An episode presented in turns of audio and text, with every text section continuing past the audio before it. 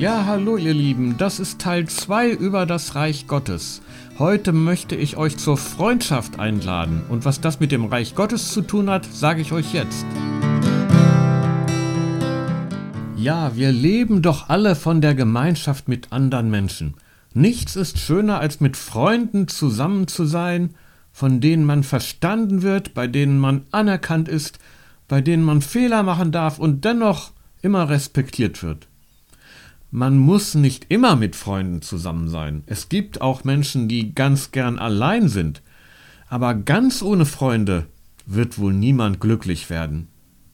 Jesus hat die Gemeinschaft mit Menschen geradezu gesucht, besonders mit denen, die allgemein einen schweren Stand hatten, die abgelehnt, verachtet und links liegen gelassen wurden. Da sind zum einen die Zöllner und Sünder, so nannte man damals Menschen, die als Verbrecher und Gottlose galten. Von denen hielt man Abstand, denn mit ihnen wollte man überhaupt nicht in einen Topf geworfen werden. Jesus hat das anders gemacht. Der hat den Kontakt zu den zweifelhaften Typen, die angeblich von Gott und von Moral nichts wissen wollten, geradezu gesucht. Er hat sie in seine Gemeinschaft aufgenommen und mit ihnen gegessen. Im Lukasevangelium wird erstaunlich oft von Jesu Mahlzeiten zusammen mit anderen berichtet. Jesus schätzte offensichtlich gutes Essen und er speiste vorzugsweise mit denen, die als Sünder gemobbt wurden und vom sozialen Leben ausgeschlossen waren. Sie lagen ihm besonders am Herzen. Beim Essen und beim Reden mit Jesus haben diese Leute gespürt, dass sie, was immer sie getan hatten, angenommen waren. Gemeinsam mit Jesus haben sie das Essen genossen und sich den Wein so richtig schmecken lassen. Sie werden nicht nur ernsthaft miteinander geredet haben, sondern auch geflaxt, so wie wir es mit Freunden auch tun. Sie haben einander zugehört und ihre Probleme besprochen. Jesus, davon kann man wohl ausgehen, war ein einfühlsamer Zuhörer. Er hat die Sünder nämlich nicht verurteilt, sondern zum Gottvertrauen aufgerufen. Jeder hat die Chance, noch einmal neu zu beginnen. So haben diese Leute das Reich Gottes erlebt.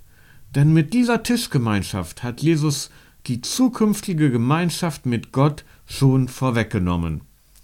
So wie Jesus auf Erden die Sünder an seinen Tisch bat, so werden die Sünder und Zweifler, die Außenseiter und Ausgeschlossenen einst von Gott eingeladen werden, und alle, die diese Einladung annehmen, werden die Freude im Zusammensein mit Gott erleben. Es ist eine Wohltat für die Seele, wenn man sich in einer Gemeinschaft aufgenommen fühlt.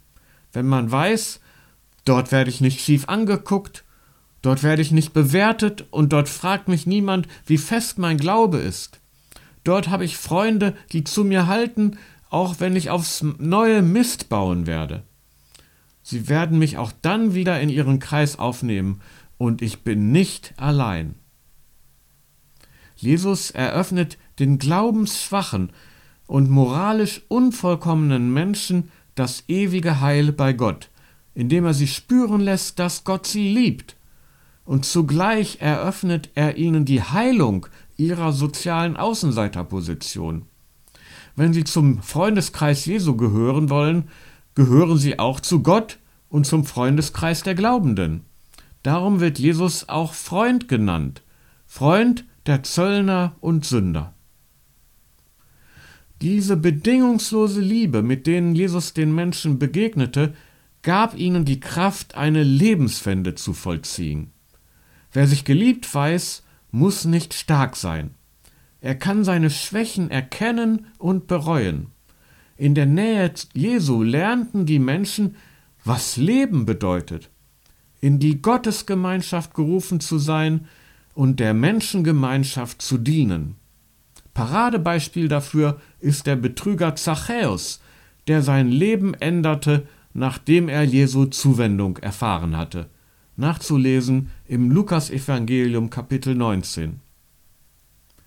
Für die, die sich selbst für gut halten, ist Jesu Gemeinschaft mit Zöllnern und Sündern ein Skandal. Jesus ist ein Unruhestifter, sagen sie, der die gesellschaftliche Wertordnung durcheinander bringt. Doch die gesellschaftliche Wertordnung ist nicht identisch mit dem, was im Reich Gottes gilt.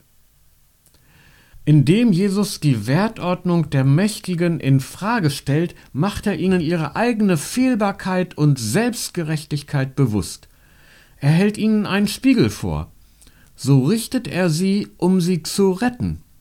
Er richtet also sowohl die Kriminellen, die gegen die gesellschaftliche Ordnung verstoßen, als auch die Autoritäten, die ihre Hände in Unschuld waschen und selbstgerecht über andere urteilen. Er richtet sie aber nicht, indem er sie vernichtet, sondern indem er sie so, wie sie sind, annimmt, ihnen einen Spiegel vorhält und zu einem neuen Leben im Reich Gottes einlädt. Nur die Liebe heilt alle Wunden. Wenn die Sünder angenommen werden, beginnen sie ihren Selbsthass aufzugeben und sich wieder in einem positiven Licht zu sehen. Wenn die Übeltäter Liebe erfahren, wird es ihnen möglich, ihr Leben zu verändern, weil sie erfahren, dass das gute Leben nicht im Besitz vieler Dinge besteht, sondern in vertrauensvoller und verlässlicher Gemeinschaft. Wenn den Selbstgerechten ihre eigene Fehlbarkeit deutlich wird, hören sie auf, sich über andere zu erheben.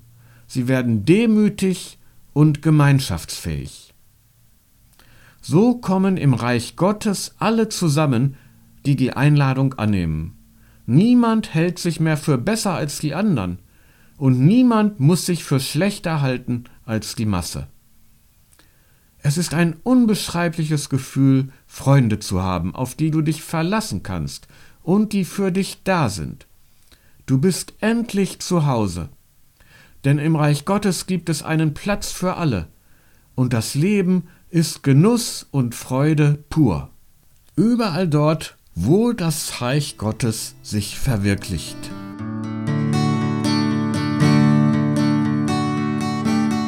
Ja, und das war's für heute. Auf meiner Website Christsein Verstehen kannst du den Text nachlesen und einen Kommentar abgeben.